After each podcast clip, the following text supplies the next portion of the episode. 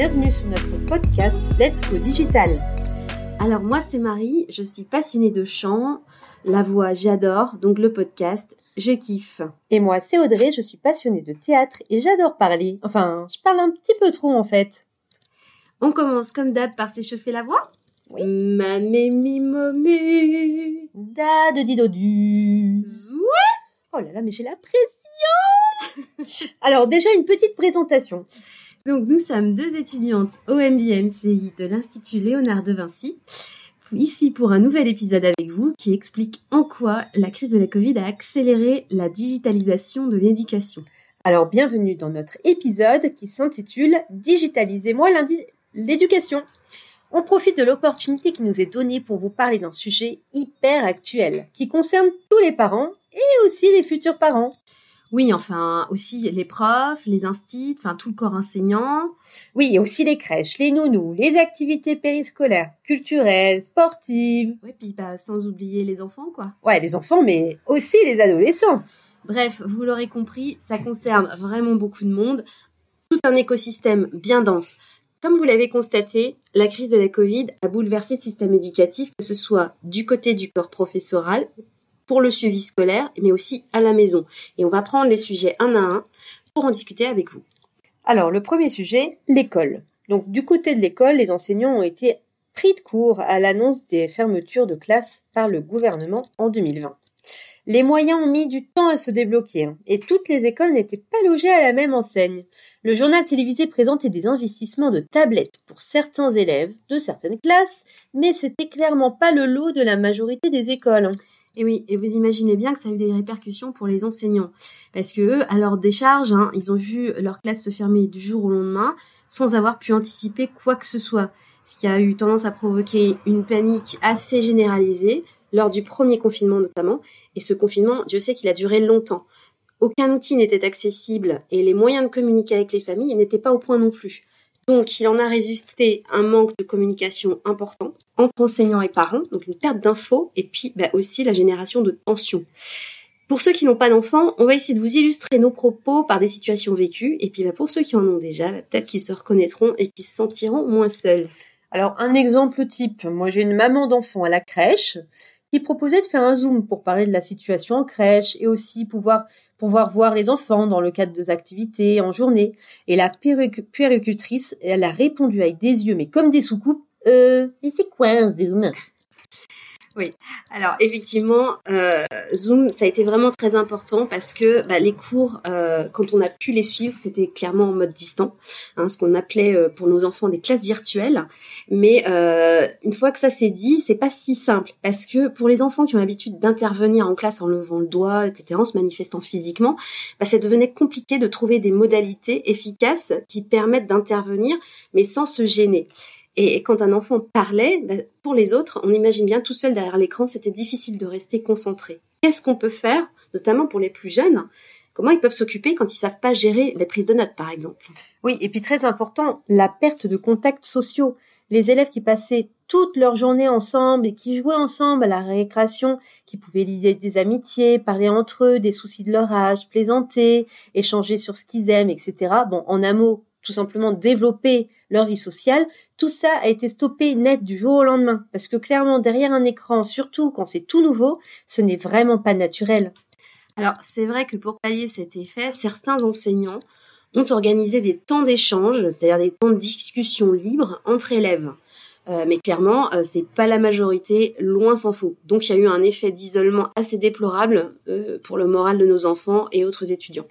Et au niveau des devoirs, alors le vrai problème, c'est qu'il n'y avait pas de coupure dans le mode opératoire ni dans le cadre physique, entre le moment de classe virtuelle et le moment de devoir. Donc les coupures sans changement de cadre, elles sont assez dérangeantes pour un enfant, parce qu'il a l'impression qu'après le cours, ben, il a le droit d'aller jouer, mais il comprend pas pourquoi il doit revenir faire ses devoirs là où justement il a fait sa classe virtuelle. Ce qui fait que même si on a moins d'heures de cours, en fin de compte, on a une impression de dilution, de ne jamais s'arrêter complètement. Alors moi, ma plus grande, une fois le cours fini, le jardin lui tendait les bras. Il faisait très très beau hein, pendant ce confinement, si vous en souvenez.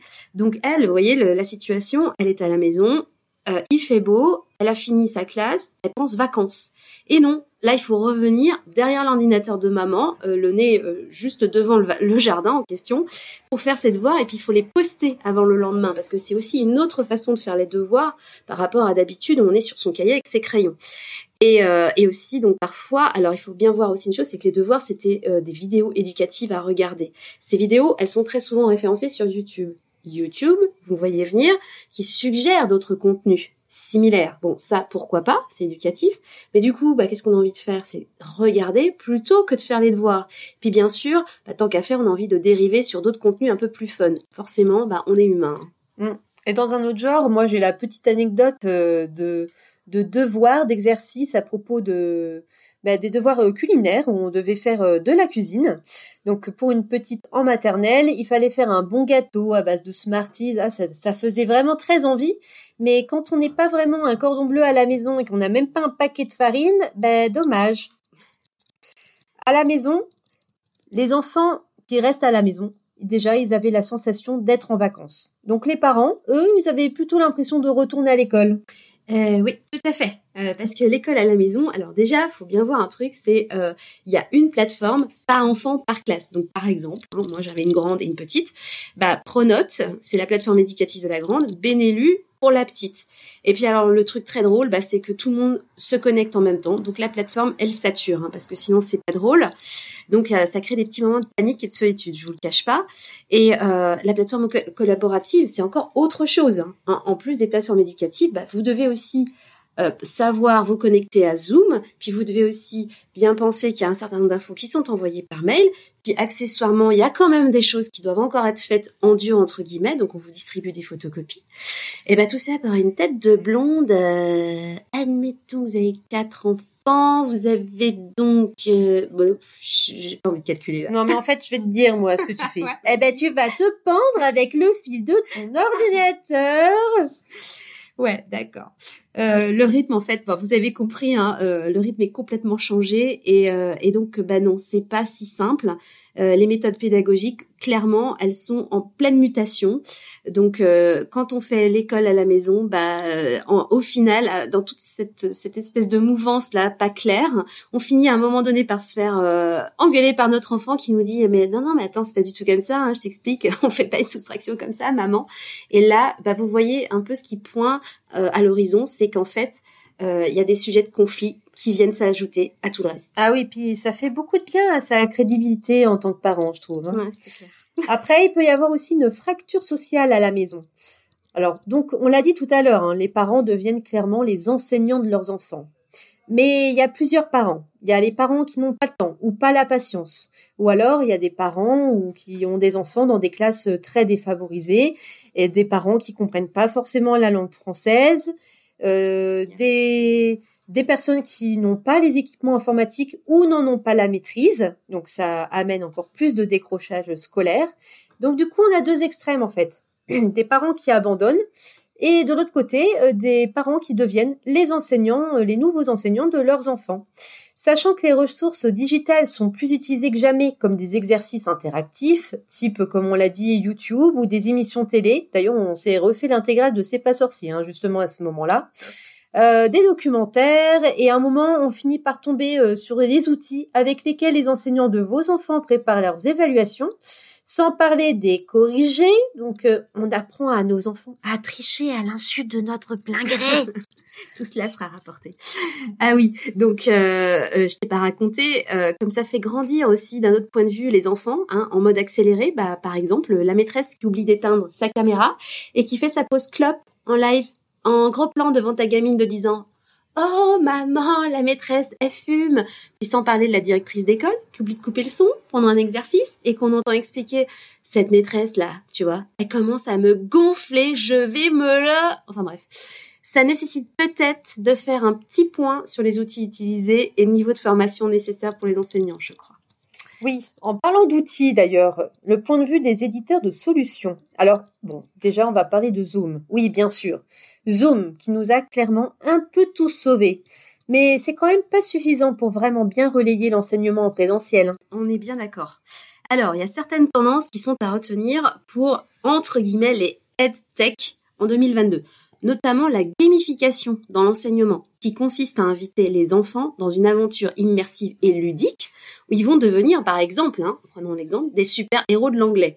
Bah, chaque fois chaque enfant aura euh, son propre avatar et cumulera des étoiles en fonction de sa performance lors de ses exercices quotidiens. Et ces étoiles-là, il pourra les convertir dans des tenues et d'accessoires de son choix. Ah, puis on, peut aussi donner un petit peu de responsabilité aux enfants. Donc, par exemple, les enfants pourraient avoir la responsabilité d'un Tamagotchi. Donc, Tamagotchi, c'est l'animal de compagnie qui pourront nourrir en fin d'exercice pour le voir grandir, s'épanouir. D'ailleurs, notre slogan pourrait très bien être Parler anglais devient un jeu d'enfant. On le sait, la gamification, c'est un facteur de réussite dans l'apprentissage des petits, parce qu'ils apprennent vraiment mieux en jouant, mais c'est vrai également pour les grands. Hein. Donc pour résumer, les avantages de la gamification, c'est que la notion de plaisir en apprenant se perd au fil des années et laisse place à un enseignement plus traditionnel et certainement moins efficace. Et ben là, la gamification peut passer par l'utilisation d'applications, également de vidéos, de podcasts, euh, euh, un peu comme maintenant, quoi. En fait, c'est formidable, n'est-ce pas?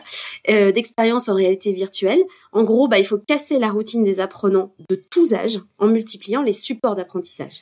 Une autre tendance émergente, le micro-learning, parce que le cerveau, il n'est pas fait pour rester concentré sur de longues durées, surtout en termes de mémorisation. Des études ont été menées d'ailleurs sur des sportifs de haut niveau, où il y a une expérience qui consistait à leur faire changer un geste technique qui n'était pas efficace pour le bon geste. Et le modèle optimal d'assimilation par le cerveau s'est avéré être constitué de sessions de 5 minutes, trois fois par jour, sur 5 jours consécutifs. Oui, et dans le même esprit, il y a une autre étude aussi qui a été menée sur 200 enfants. Euh, on a également essayé différents formats, et ben là encore, on a conclu que le plus efficace, c'était le format de 5 minutes. Donc ce qu'il faut retenir, c'est souvent, mais pas longtemps. Alors, en troisième tendance lourde, l'adaptative learning ou bien apprentissage différencié. Ce que ça veut dire, c'est que les apprenants, peu importe leur âge, ils ont besoin d'avancer à leur propre rythme pour assimiler correctement les apprentissages. Le numérique peut permettre d'apporter un apprentissage personnalisé aux élèves et ainsi éviter d'en laisser sur le bord de la route, faute de temps à leur consacrer dans des classes surchargées d'une bonne trentaine d'élèves, hein, qu'on connaît bien. Bah alors on va on va être d'accord, hein, le numérique ne remplacera jamais le professeur, mais c'est un formidable outil qui, euh, en étant utilisé à tout âge, peut faciliter certains apprentissages ou venir en compléter d'autres. Donc d'un point de vue euh, économique, on peut dire qu'avec tout cela, la digitalisation de l'éducation, elle est vraiment en plein boom. Oui, parce que 2020 a été l'année du décollage pour les EdTech avec plus de 16 milliards investis sur ce marché dans le monde. Et puis ensuite 20 milliards en 2021. Donc la crise, entre guillemets, a vraiment dynamisé ce marché qui était encore immature avant 2020 et il a pris 175 milliards en quelques mois. On peut l'estimer aujourd'hui à 500 milliards, ce qui laisse entrevoir de belles perspectives pour les acteurs de ce marché. Ah, il faut rappeler qu'il y a plus de 1 million d'enseignants en France. Une formation du numérique aux enseignants permettra de diversifier les supports de ces derniers. Et ce qui ressort, c'est que le premier degré reste toujours en retrait face aux classes des plus grands, donc euh, à. Et oui, donc en conclusion, L'avantage, c'est que euh, la crise du Covid a propulsé les innovations technologiques dans l'éducation et que 2022-2023 va voir ce boom se confirmer. Et c'est tant mieux, hein, parce qu'il fallait évoluer, et c'est tant mieux aussi pour les acteurs technologiques qui ont déjà misé sur ce secteur. Euh, en France, il y a des budgets importants alloués à ce domaine qui est prioritaire hein, sur les marchés publics. Donc on voit bien que le paysage éducatif a commencé à changer et que ce n'est que le début de cette tendance. D'ailleurs, nous aurons de plus en plus besoin d'apprendre différemment pour nous préparer à la société digitale de demain. La France aura besoin d'une vraie stratégie numérique pour rattraper son retard et se faire une place sur ce marché d'avenir. Si on vous a donné envie d'en savoir plus, à part pour nos anecdotes vécues euh, qui sont très personnelles, nos sources d'informations sont disponibles avec notamment un certain nombre d'articles assez pointus sur le site leséchos.fr. Euh, il y a aussi le site Le Journal du Net et pour ça, bah, il vous suffit de taper les mots-clés digitalisation et éducation. À tout bientôt. À bientôt.